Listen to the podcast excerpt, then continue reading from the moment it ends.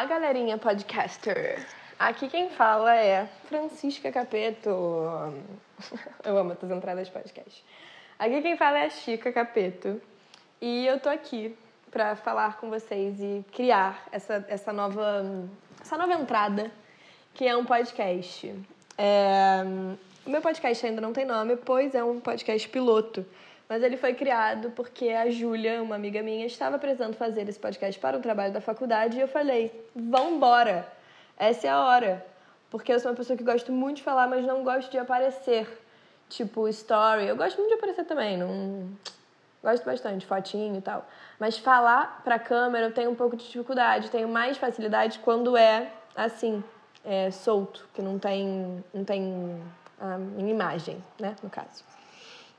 Então, e aí hoje eu tô aqui, o, a ideia que eu tive foi, pois bem, vou postar no meu Instagram, perguntar ideias do que falar no meu podcast, e essas pessoas maravilhosas que me seguem vão saber o que falar. E aí, a coisa mais pedida de todas ah, foi o quê? Processo criativo. Que é uma coisa que, gente, eu acho um saco falar sobre, confesso. Porque eu não tenho um processo criativo muito linear, assim. Eu não tenho uma coisa de, ah, ela faz, é o processo criativo dela, ela vai em casa e fica cinco horas em frente a uma tela lisa, pensando no que desenhar e tal, olhando livros e tal. Eu não tenho muito isso. Eu, eu tenho o privilégio da minha mãe ser uma pessoa que tem muitos livros e gosta muito de ver imagens e tal. Então acaba que eu, que eu vejo esses livros e coisas na minha casa. Só que eu não tenho muito essa pira de, de pesquisa e nananã, e Pinterest. Nossa, eu nunca vejo Pinterest. Pinterest eu vejo para coisas muito específicas. É, o meu processo criativo vai muito para as pessoas, assim, que, que eu acho que é o que mais me faz criar.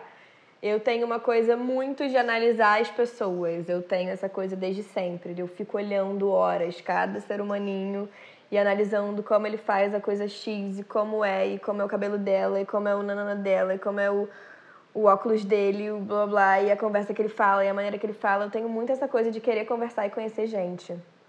Então acaba que meu processo criativo vai muito para esse lado, de sair de casa, de ir em museu, de andar em algum lugar que eu nunca fui de conhecer alguém novo, de bater um papo que eu nunca bati.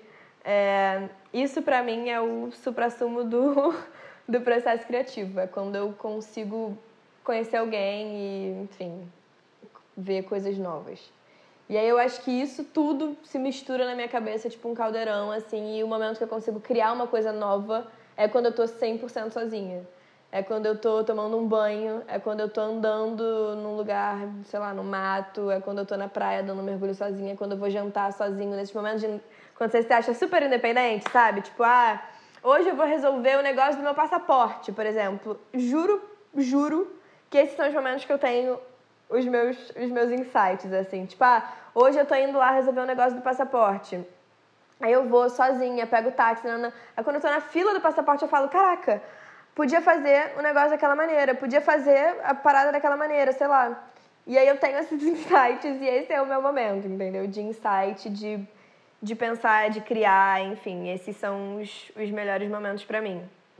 E aí também, uma coisa que me perguntaram aqui, que eu achei muito boa, foi: fala sobre a faculdade e sobre o que você aprendeu e se a faculdade tem realmente te ensinado muita coisa. É, enfim, eu faço faculdade de design de moda é, que eu acho que eu escolhi muito errado, porque eu gosto, eu realmente gosto muito de moda, mas não é o que eu quero fazer para minha vida de não quero criar, eu não acho que eu queira criar roupa para a minha vida. Eu, eu odeio falar essas coisas definitivas, tipo, não quero fazer, porque eu não sei, pode ser que daqui a cinco anos eu fale, nossa, eu quero ter uma marca, mas não é o que eu tenho vontade de fazer hoje em dia. E, enfim, eu faço faculdade de design de moda, Acho que deveria ter escolhido design gráfico, porque hoje em dia acho que faz muito mais sentido com o todo que eu faço. Mas foi moda e também não vou mudar agora, porque se tiver que mudar vai ter que fazer tudo de novo. E eu não gosto de faculdade. É uma coisa que eu sinto no meu ser hoje em dia que só me atrasa. Porque. Porque não sei, porque eu fico nervosa tendo que fazer trabalhinho para faculdade, sendo que eu estou fazendo outras coisas da minha vida, trabalhos de outras maneiras que, que eu sinto que me que me completam muito mais, que me dão muito mais bagagem do que eu sentar numa aula e ficar assistindo. Ainda mais, gente, por favor, pausa para EAD, aula online, ensino à distância. Não tem nada mais louco e difícil para uma pessoa que não tem tanta concentração quanto eu no que o EAD. É tipo impossível, sabe? Eu não, é, esses um ano, né? Porque agora vai fechar seis meses, mais seis meses de EAD. Eu não aprendi nada, assim, tipo, aprendi muito pouco. É, muito, muito pouco mesmo, assim.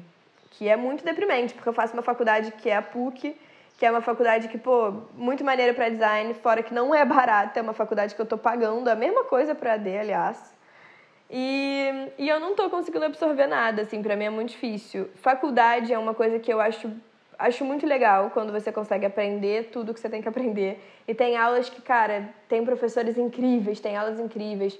Luísa Macier, eu sou, tipo, 100% viciada nela, uma professora da PUC que deu a minha primeira aula, era Introdução à Moda, sei lá, alguma coisa assim.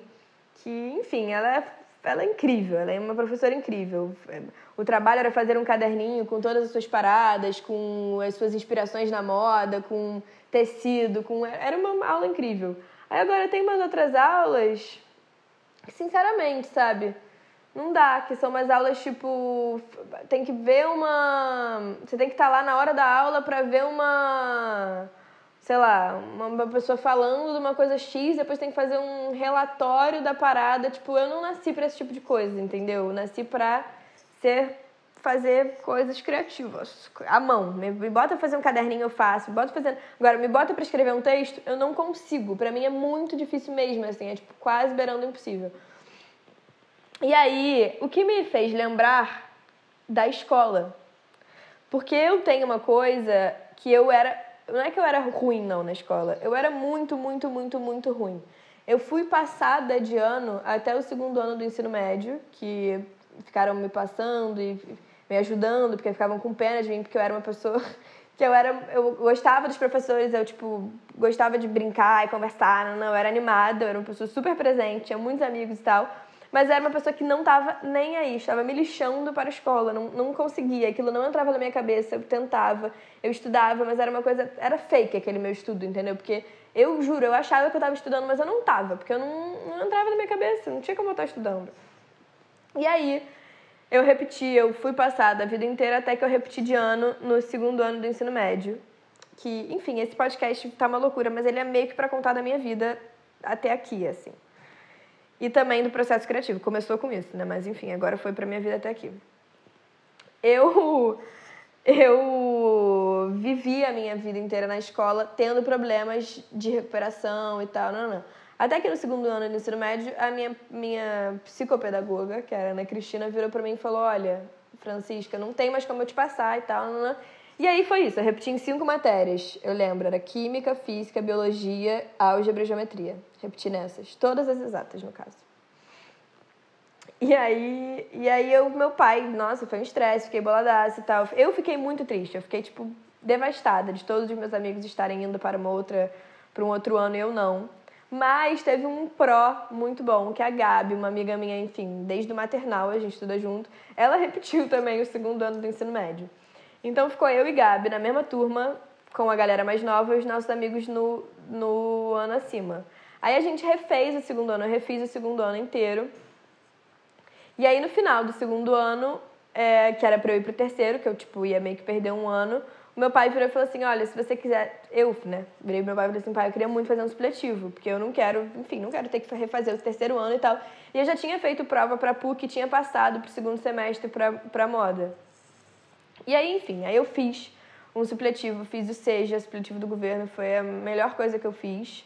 Eu ficava lá que nem uma louca, porque teve essa outra coisa também. Quando eu, quando eu passei na PUC, que eu fui, passei pra moda, meu pai falou, cara, você tem certeza que você quer fazer moda? Eu falei, não sei.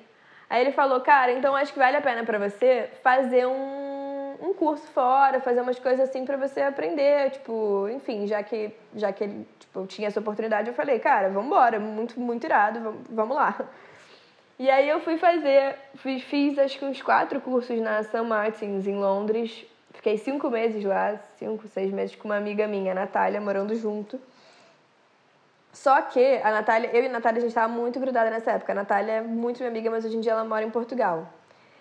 E aí, nessa época, eu falei, vou fazer o supletivo. Aí fui fazer o supletivo no Seja, comecei a fazer e tal, só que tinha essa coisa que meu pai já tinha comprado as passagens para eu ir fazer esse curso fora. E aí meu pai virou e falou assim, olha, você só vai poder fazer o curso fora se você passar no supletivo. Se você, acabar, você só pode ir viajar quando você acabar o seu supletivo. Aí, gente, eu ficava no supletivo o dia inteiro. Aí eu fazia, tipo, prova de matemática. Aí eu fazia a primeira prova de matemática. Eu ia só no dia que os professores estavam. Então, tipo, por exemplo, a professora de matemática estava no dia. Aí eu fazia prova, porque eram, sei lá, quatro provas por ano de cada matéria. Aí eu fazia a prova de matemática, esperava ela corrigir, já fazia a segunda, nanana, e aí, enfim, no final eu consegui fazer o supletivo em dois meses. A Natália, eu não sei como, mas ela conseguiu fazer dois anos, porque ela repetiu o segundo também, e ela tava, tipo, ela precisava fazer o segundo e o terceiro ano, e ela fez os dois anos em, sei lá, um mês, dois meses. E aí a gente foi viajar pra passar esse tempo fora estudando e tal. E foi, enfim, é uma das experiências mais incríveis da minha vida. Eu sou completamente viciada na São Martins. Foi muito deprimente para mim voltar pra PUC, tipo, na... Enfim, eu, eu lembro muito de eu no, no aeroporto ouvindo aquela música do Caetano London, London, sem parar no repeat, chorando, chorando, fazendo um drama e tal. Tava afim de fazer essa vibe drama. E aí, só que não tinha condição de estudar fora, enfim, o ano é, sei lá, não sei quantas mil libras e não dava.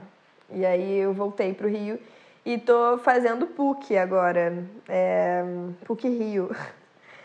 Que, enfim, é uma faculdade que é ótima, maravilhosa, só que eu não sinto que tem me agregado mais tanto. Acho que no começo me agregou muito mais do que agora, assim, porque acho que quando você começa a trabalhar e você começa a curtir realmente trabalhar e correr atrás de mais trabalhos, você vê que que a faculdade não te atrasa, mas, mas que você fica com vontade de já estar tá formada para você conseguir já, já fazer as outras coisas que você quer fazer, né?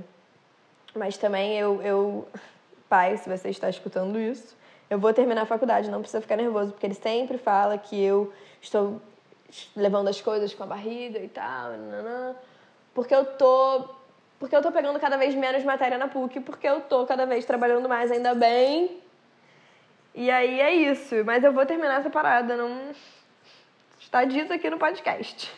Vou terminar a PUC. Tem um ano para terminar esse negócio. Tem um ano não, mas em um ano eu vou terminar. Enfim. E aí é isso. Voltando ao processo criativo. processo criativo, mais uma vez vou falar aqui para vocês, é uma coisa 100% pessoal. Então, cada um tem a sua maneira de criar, a sua maneira. Se a sua maneira é ficar procurando referência e ver livros e tal e pensar em coisas tipo antigas para transformar em atuais e enfim, eu acho esse processo criativo também uma maneira muito, muito legal de, de estudar e acho que você aprende muita coisa também, porque você vai vendo coisas, enfim. Mas eu tenho essa coisa de ver livro e tal muito naturalmente, então para mim eu não considero muito isso meu processo criativo. É, ver imagem e tal é uma coisa que eu, que eu tenho essa pira, assim. Lá em casa eu vejo imagem, vejo livros da minha mãe antigos o tempo inteiro e tal. Então eu não levo isso tipo assim, ah, agora eu vou criar, agora é a hora do meu processo criativo, então eu vou sentar e ler imagens. Não, é uma coisa meio que já acontece, então meu processo criativo vem muito natural em momentos que eu tô sozinha e que eu preciso e sinto a necessidade de criar alguma coisa nova. É... Mas é isso, eu acho que, enfim, processo criativo é uma coisa pessoal, já falei isso 15 vezes, repito isso de novo. E e é isso, estou muito feliz de estar, tá, de estar tá com essa novidade aqui, que é um podcast. Não sei quanto tempo vai durar, não sei nem se isso vai para frente. Mas gostei dessa ideia, estou gostando de como está rolando. É, já estou tendo várias ideias para os próximos. E é isso. Muito obrigada, galera, por terem acompanhado até o final esses 13 minutos e 50 de podcast. É, beijinhos, até a próxima.